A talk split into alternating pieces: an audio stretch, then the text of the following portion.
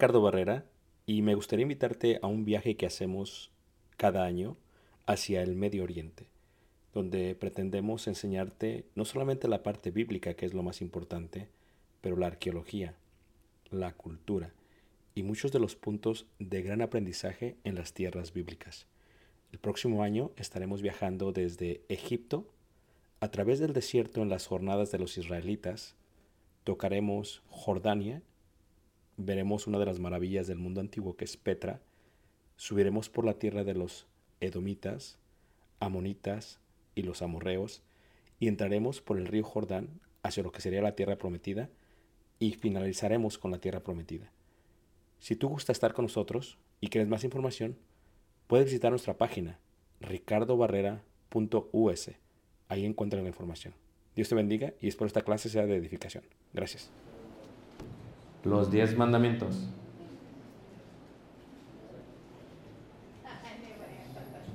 Las 41 jornadas.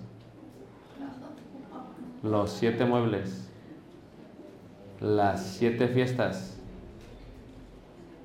Y su aplicación. No les voy a decir en hebreo porque ya sería mucho. Levanten la mano, ¿quién lo va a hacer? Voy a sacarles una foto a todas las... A ver, ¿dónde están los de la MEP? ¿A poco no ha sido la historia? Todos los días hacen tarea. Amén. ¿Cuántos estudiantes de la MEP tenemos? Levante la mano. Ahí está, uno, dos. De tarea mañana. Amén. Dicen, estamos de vacaciones. Pero como yo la repito muchas veces, uno se memoriza. Ustedes lo que pueden hacer es que pueden hacer una masoreta. ¿En dónde? En su Biblia. ¿Para qué? Para tener todas escritas. ¿De qué manera? De tal manera que lo puedan presentar a quién? A quien se los que demande, como la que yo hice. ¿Qué les parece? Y cuando hablan del tabernáculo, lo pueden hacer también de tal manera que tengan sus masoretas. ¿Sí lo ven? La primera, la segunda, la tercera, la cuarta y el tabernáculo en escala. ¿Qué les parece? ¿Lo hacen? Yo lo hice. ¿Les toca a ustedes? Por eso, cuando hago un seminario, me traigo mi Biblia pesada. Y cuando es campaña, mi Biblia ligera. No, esta no se la presto a nadie. Pero bien, Una vez estábamos dando un seminario de hebreos y uno dijo, ah, hermano, pues páseme sus notas, ¿no? Dije, no, pues haz las tuyas. No van a creer que en el break me fui. Y cuando regresé estaba el hermano, mira.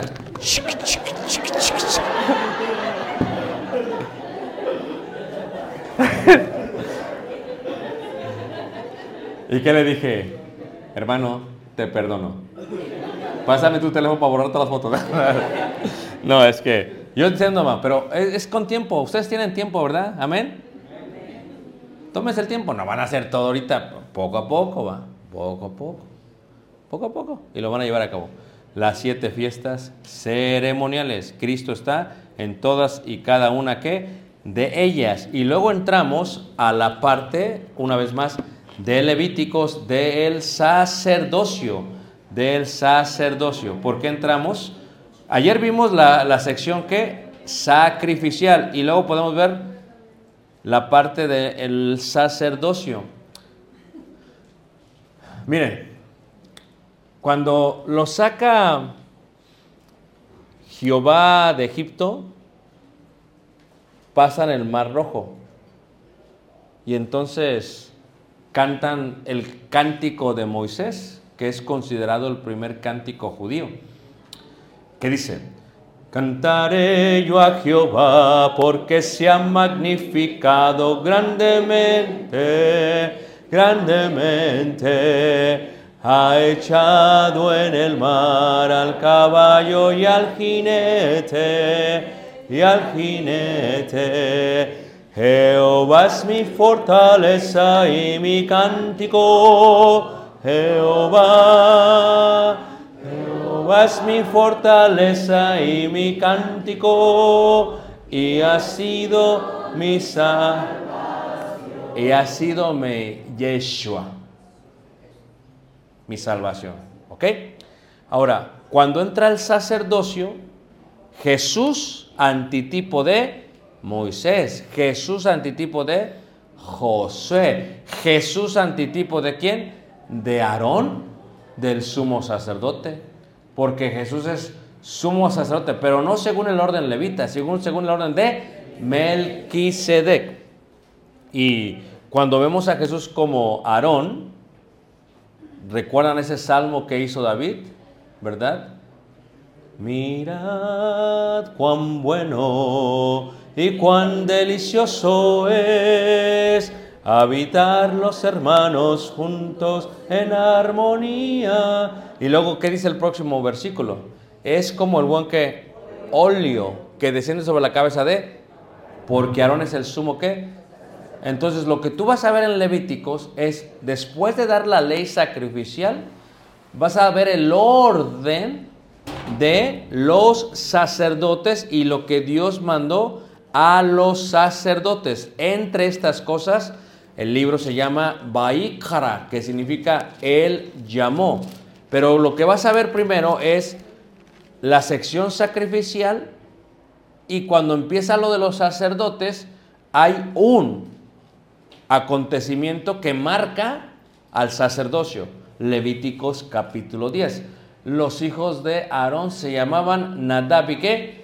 y Abiú. Y ofrecieron un lor que, un qué, un fuego que extraño. Y la palabra extraño viene del hebreo soor o suur. ¿Ok? Soor o suur. ¿Qué quiere decir esto? Extraño. Correctamente traducido sería ajeno. ¿Qué significa? Que como ellos vieron cómo se le adoraba a los dioses paganos en Egipto, dijeron, ¿cómo se prepara el incienso? Es bien bonito el incienso porque tiene varias especies aromáticas, Éxodo capítulo 25.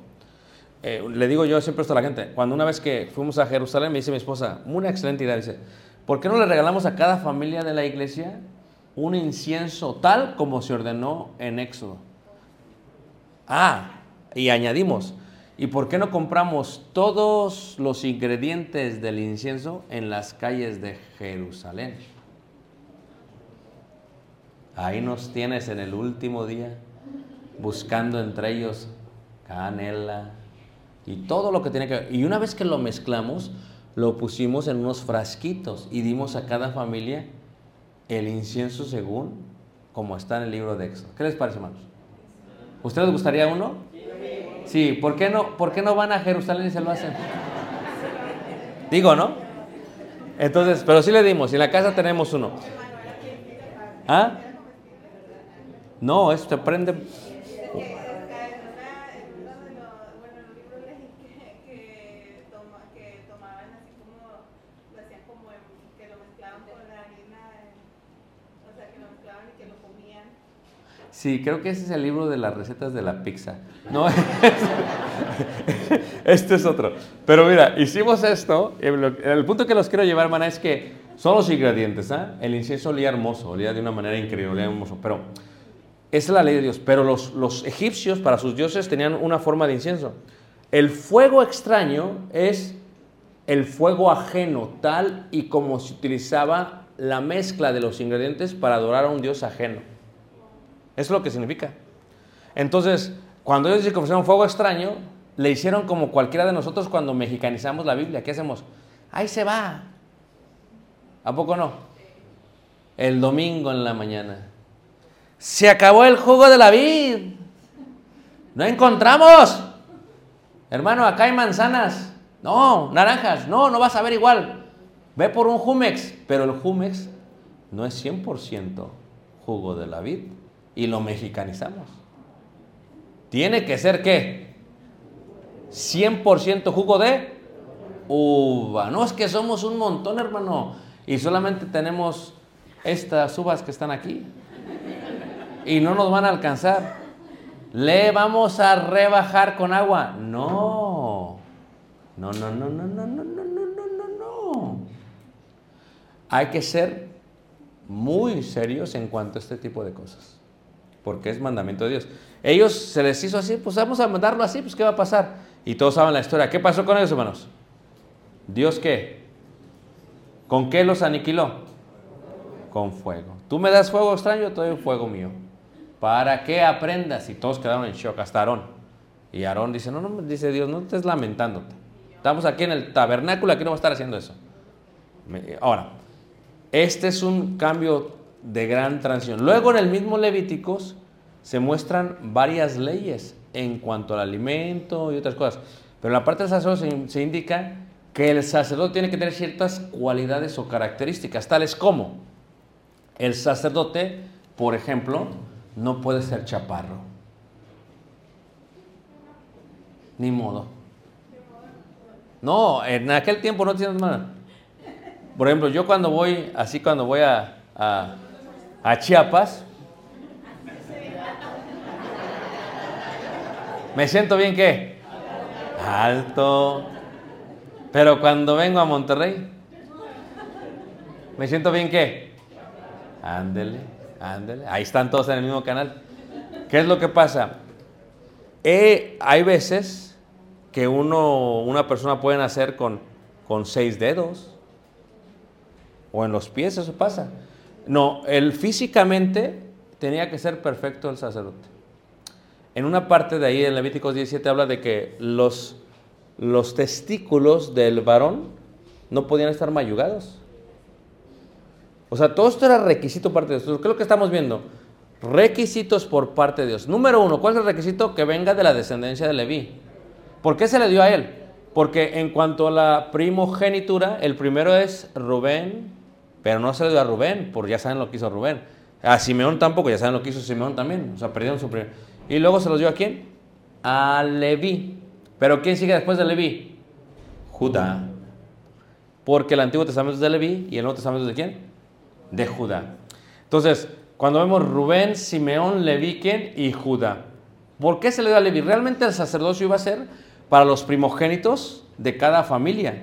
Pero ustedes saben la historia, lo que hicieron, eso lo vamos a ver mañana. Cometieron el error, perdieron todo. ¿Quién está con Jehová? Dijeron los levitas. ¿Quién va a estar con...? Y entonces los levitas tomaron la primogenitura y el sacerdocio. Entonces, ¿qué es lo que sucede? En este punto, tenía que venir de la familia de los levitas y luego tenía que tener el cuerpo correcto, con las características correctas. Entonces, ¿qué es lo que ves? Una persona también perfecta, sin qué? defecto. Y entonces venían a ser santificados a través de qué? Del lavamiento de la purificación. Con el agua se lava, con la sangre se purifica. Mañana vemos un poquito de eso. Agua, sangre, santificados. Porque ¿qué es lo que pasa? Se santifica y luego se consagra. Repito, agua, lavar, sangre, purificar. Estos dos santifican. ¿Ya la hiciste? ¿Es todo? No. Después de santificar tienes que consagrar. La consagración es mayor que la santificación. Porque la consagración es llegar a la parte madura y completa que se espera. Agua, sangre, santificación. Agua, lavar, sangre, purificar. Santificación, separar. Consagración, llenar. Y el sacerdocio tenía que tener todos estos. Pero Jesús se ve en el sacerdocio. Porque Jesucristo dice ahí en la carta de Hebreos, en el capítulo 7, en el versículo 26, dice, porque el sumo sacerdote nos convenía, santo, inocente, sin mancha, apartado de los pecadores y hecho más sublime que los cielos. Entonces, cuando tú ves el sumo sacerdocio, lo que estás viendo literalmente es a quién? A Jesús. Pero tienes dos tipos de sumos, dos tipos de sacerdotes. Tienes a los sacerdotes normales, levitas, y al sumo qué? Y el sumo sacerdote es el que se vestía distinto a los sacerdotes levitas. ¿Cuál era la diferencia? Que el sumo sacerdote tenía el pectoral, las piedras que representaban las tribus de qué? De Israel. Y adentro, ¿el qué? El urim y el qué? ¿Sí saben eso cómo funcionaba? Levanten la mano, ¿quién no sabe cómo funcionaba? Lo explico por él. Uno indica sí, el otro indica no. Cuando sacabas uno, que era el que sí, Dios estaba diciendo al pueblo, esto es lo que vas a hacer. Si sacabas el que sea no, no lo ibas a hacer. Así es como se, se comunicaban. Porque en el hebreo, Urim significa aprobación y Turim significa negativa. ¿Ok? Entonces, Jesús lo vemos aquí. ¿Por qué? Porque Jesús es el representante de todas las tribus de Israel, como el sumo sacerdote. Mirad cuán bueno y cuán delicioso es habitar los más juntos en armonía. Es como el buen óleo que cae. El aceite es símbolo del Espíritu Santo. Jesús tuvo que morir para darnos a todos el Espíritu Santo. Y ahí lo voy a dejar para preguntas. Mañana vamos a ver números, Deuteronomio y en la noche Mario Bros. Muy bien. Preguntas, hermanos. Bueno, si vamos a alcanzar. A ver, Mario Bros, yo creo que sí, ¿no? a ver, es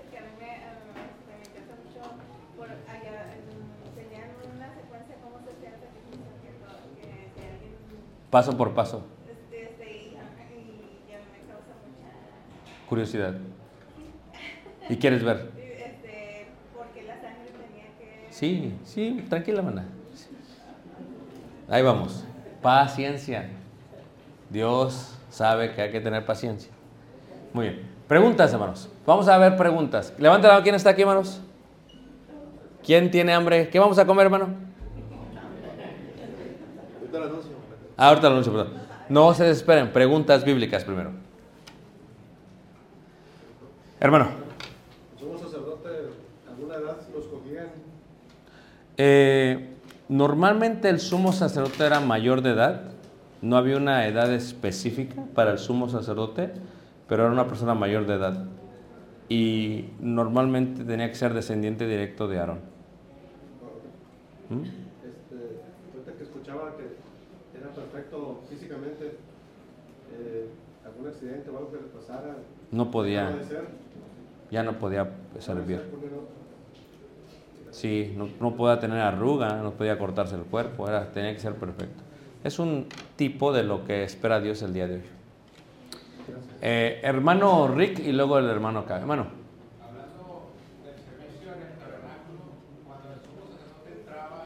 Santísimo, Ujú.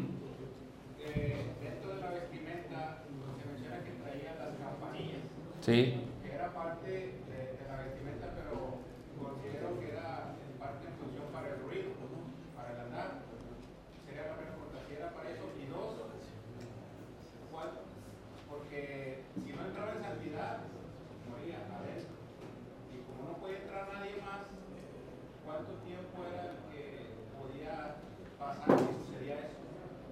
Sí. Les voy a decir algo, ¿ok? Cuando el hermano Samuel Solís nos dio el tabernáculo, el hermano nos dio esta historia en cuanto a que se le amarraba de un pie y entraba con las campanas y que si ya no se el campanero, lo sacaban para que no podían entrar. Y entonces eso yo me lo puse en la mente, ¿no? Y entonces lo que hice fue que por unos 4 o 5 años estuve investigando esa parte y no hay nada que hable de eso. Es una buena historia, ¿no? Hace sentido, pero bíblicamente y aún en los escritos extrabíblicos de los judíos y de los rabinos, está ausente de ello. No hay nada que hable de eso. Pero reitero, se oye bonito, pero no hay nada que hable de eso. Eh, tampoco hay algo que hable de que un sumo sacerdote cometiese un error y que por lo tanto muriese dentro. Si hubiera pasado eso, lo hubieran ellos escrito en algún lugar. Y no, tampoco existe eso. Eh, El sacerdote dejaba su oficio hasta que moría, tenía un tiempo de jubilación. el sumo sacerdote, específicamente, eh, cuando ves tú, por ejemplo, a- a el libro de Hechos, como que ves dos sumos sacerdotes. Porque lo que pasaba es que había un tiempo de preparación para el otro sumo sacerdote. Entonces, ya cuando el sumo sacerdote no podía funcionar físicamente, específicamente para la fiesta del día de expiación, ya para cuando llegaba ese momento, entraba ya la otra persona. O sea que dejaba de funcionar cuando sus habilidades físicas y mentales ya no le permitían, tenía que dejarlo de hacer. Porque los sacerdotes, sacerdotes sí tenían un tiempo de función y luego ya se quitaban. ¿verdad? Totalmente. Tenían un tiempo de inicio, cierta edad, y también un tiempo de que ya lo tenían que dejar de hacer. Pero luego cuando en el tiempo de Jesús había tantos sacerdotes que tenían que hacerlo por turno. Y había sacerdotes que se preparaban y a veces tenían que durar hasta dos años para participar una vez más. Es lo que pasa en una congregación, ¿no? Queremos todos predicar, pero somos tantos que, pues, que iba a predicar este domingo. A veces te toca hasta cuatro o cinco meses. Es lo mismo en aquellos tiempos. Había un turno y en el caso de Zacarías, padre Juan el Bautista, dice la escritura que le tocó por turno. O sea que, muy bien. Preguntas, hermanos. Preguntas, preguntas. Preguntas, preguntas.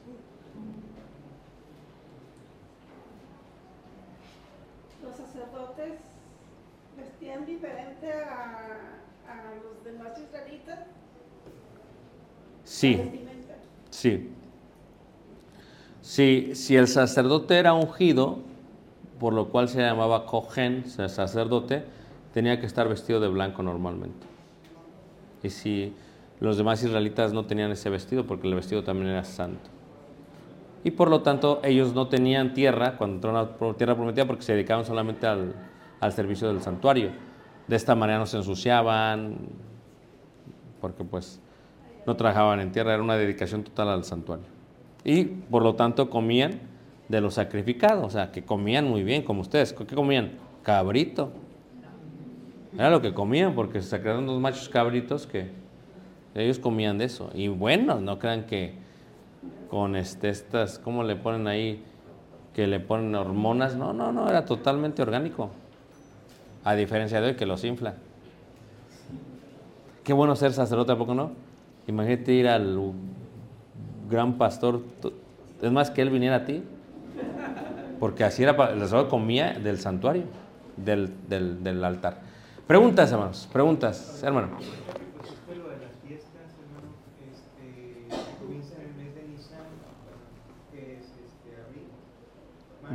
Que Ujú. termina en octubre. La, la fiesta de noviembre y diciembre que aparece ahí, esa cómo la celebraban los judíos. O sea, porque no formaba parte de las ocho fiestas, No. es la que aparece ahí como Hanukkah. Sí, bueno, primero, siempre a todos se le añaden dos. ¿Mm? Por ejemplo, tenemos a las doce tribus, se le añaden dos. Manasés y Efraín. ¿Mm? A las fiestas se le añaden dos. Hanukkah y Purim. A, a los apóstoles se le añaden dos. Matías y Pablo. O sea, siempre se le añade dos a todo. Ahora, en el caso de las fiestas, la forma en que se celebraban no lo dice la Torah, la ley, pero se celebran hasta el día de hoy porque fueron dos acontecimientos importantísimos para la salvación. Una, la primera que es el Purim del pueblo de Israel, porque iba a ser totalmente borrado por el rey Asuero, y la otra por la recuperación del templo y del paganismo que había en el templo por parte de los macabeos. Entonces, la primera, la manera en que se celebra, realmente es una fiesta en la que hay invocación por todos y hay alegría, es la fiesta del Purim. Y la segunda, lo que se celebra es que hay un candelabro que en vez de tener siete brazos, tiene nueve brazos. ¿Y por qué tiene nueve brazos? Tiene nueve brazos porque eh, dice, dicen los escritos de ellos que cuando sacaron finalmente a los asirios y todo lo que había ahí de la, eh, idolatría griega, eh, no tenían aceite de olivo suficiente para que durase.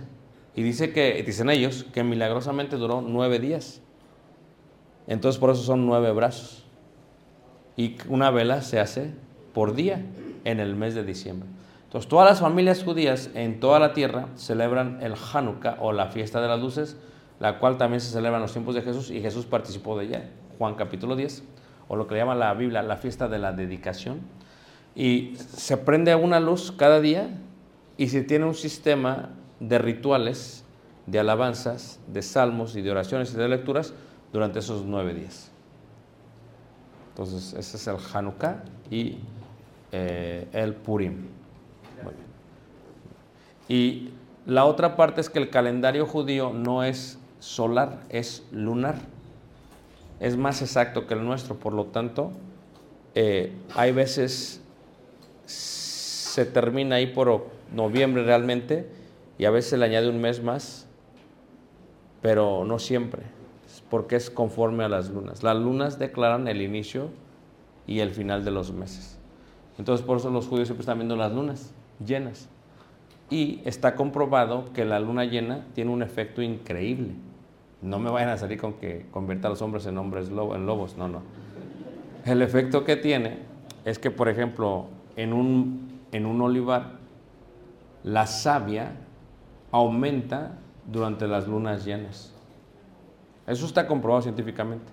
O sea que hay un efecto que tienen las plantas, que tienen los árboles y aún que tienen los animales por las lunas llenas. No voy a decir los seres humanos, ¿ok? Porque a decir, más dijo, no, pero para que me entiendan, el efecto, científicamente hablando, tiene que ver con la luz que produce la luna.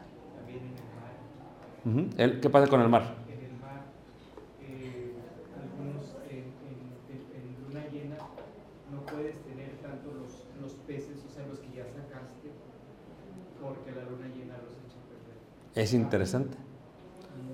¿Y debido a qué? Hay algo que ocurre en la Tierra. Y es interesante que los judíos conectaran o que Dios lo conectase las lunas llenas en su calendario. Y hay veces ahí de la casa unas lunas llenas bien profundas. ¿No las han visto ustedes, hermanos? Muy bien. Ok. Preguntas finales.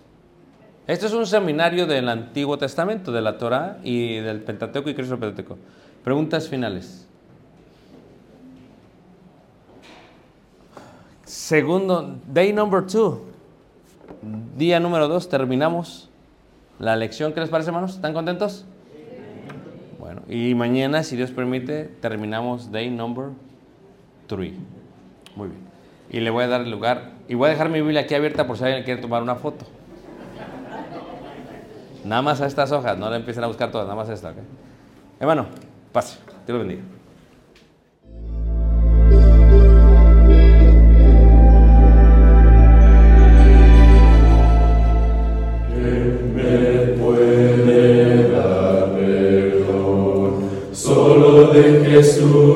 La sangre de Jesús y un nuevo corazón. Solo de Jesús, la sangre de Jesús.